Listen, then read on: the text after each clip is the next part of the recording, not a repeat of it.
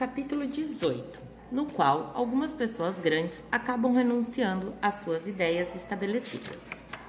O senhor papai, como vocês já puderam constatar, ao longo desta narrativa, era um homem de rápidas decisões.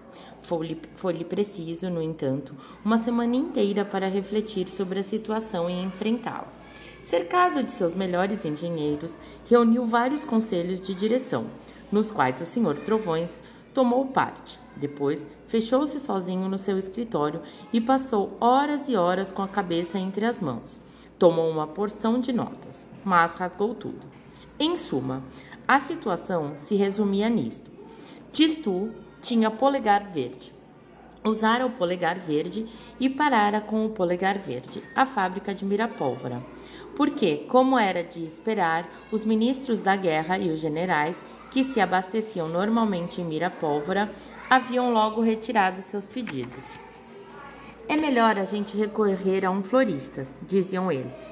Havia evidentemente uma solução, que ocorreu às muitas pessoas destituídas de imaginação trancar Tistu numa cadeia, porque ele semeava desordem, e comunicar pela imprensa que o malfeitor já estava em condições de agir. Em seguida, depois de substituir por canhões comuns os canhões floridos, como exigia a justiça, remeter uma circular a todos os generais, informando-lhe que a manufatura retomava a fábrica de outrora. Mas o senhor Trovões Sim, até o senhor Trovões se opôs a semelhante solução. Não se levanta facilmente de uma queda como essa, disse ele sem gritar. A desconfiança irá pairar muito tempo sobre os nossos produtos. E fechar Tistu na cadeia não adianta nada. Fará brotar carvalhos cujas raízes empurrarão as paredes, permitindo-lhe a fuga. A gente não se pode opor às forças da natureza. Como o senhor Trovões mudara? Suas orelhas, desde o dia daquela queda no salão, haviam embranquecido e sua voz se acalmara. E depois, por que não dizê-lo? O senhor Trovões não suporta imaginar Tistu em um uniforme de, for, é, de forçado, andando em roda, embora numa cadeia florida. A prisão é dessas coisas que a gente encara tranquilamente para as pessoas que não conhecemos.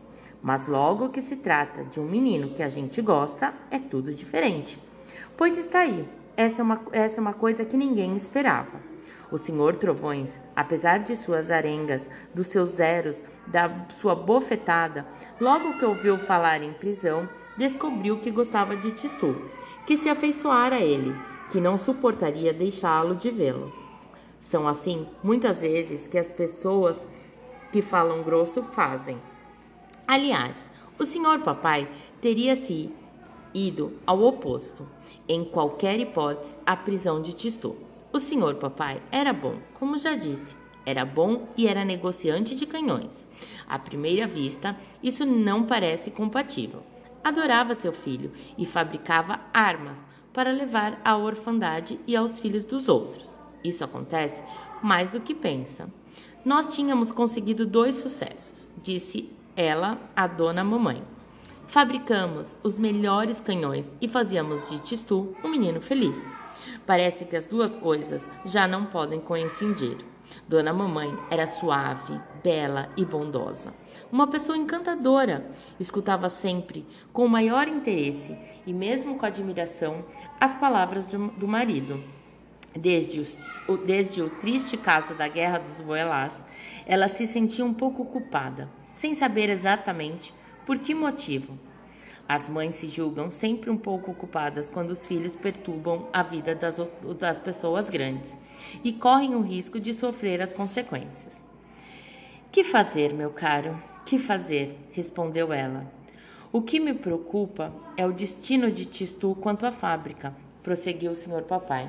Nós tínhamos uma ideia quanto ao futuro do menino. Imaginávamos que iria suceder-se na fábrica como eu sucedera meu pai. Ele tinha todo o seu caminho traçado, fortuna, consideração. Era uma ideia estabelecida, disse Dona Mamãe. Sim, uma ideia estabelecida e bem cômoda. Agora precisamos estabelecer uma outra. Esse menino não se sente gosto pelas armas, parece evidente. Disse isso é, de inclina e que tem inclinação para a horticultura. O senhor papai se lembrou das palavras do senhor Trovões. A gente não se pode opor às forças da natureza. É claro que nada pode ir contra essas forças, refletiu o senhor papai, mas podemos pô-las a nosso serviço. Ele se levantou, deu três passos pela sala, voltou-se e puxou as pontas do colete. Minha cara esposa, disse ele, eis a minha decisão. Tenho certeza de que é a melhor disse Dona Mamãe com os olhos marejados de lágrimas, porque o rosto do senhor papai tinha naquele instante alguma coisa de heróico, de comovente, e seus cabelos brilhavam como nunca. Nós vamos, declarou ele, transformar a fábrica de canhões em fábrica de flores. Os grandes homens de negócios têm o segredo dessas reviravoltas, desses inesperados arrancos em face de uma situação adversa. Puseram imediatamente mão às obras. O sucesso foi fulminante. A batalha a tiros de, de violetas e misotes fizera correr muita tinta pelo mundo. A opinião pública já estava preparada. Todos os acontecimentos precedentes, as misteriosas florações e até mesmo o nome da cidade Miraflores. Tudo é, concorreu para o rápido desenvolvimento da nova empresa. O senhor Trovões, a quem foi convidada a publicidade, fez entender pelas estradas da redondeza imensas faixas onde se lia: plantai flores que crescem numa noite, ou então, as flores de Miraflores crescem até o aço. Mas seu melhor slogan foi sem dúvida: Dizei não à guerra, mas dizei com flores. Os clientes afluíram à casa que brilha, recuperou a antiga prosperidade. Um grande beijo e até o próximo. Tá acabando!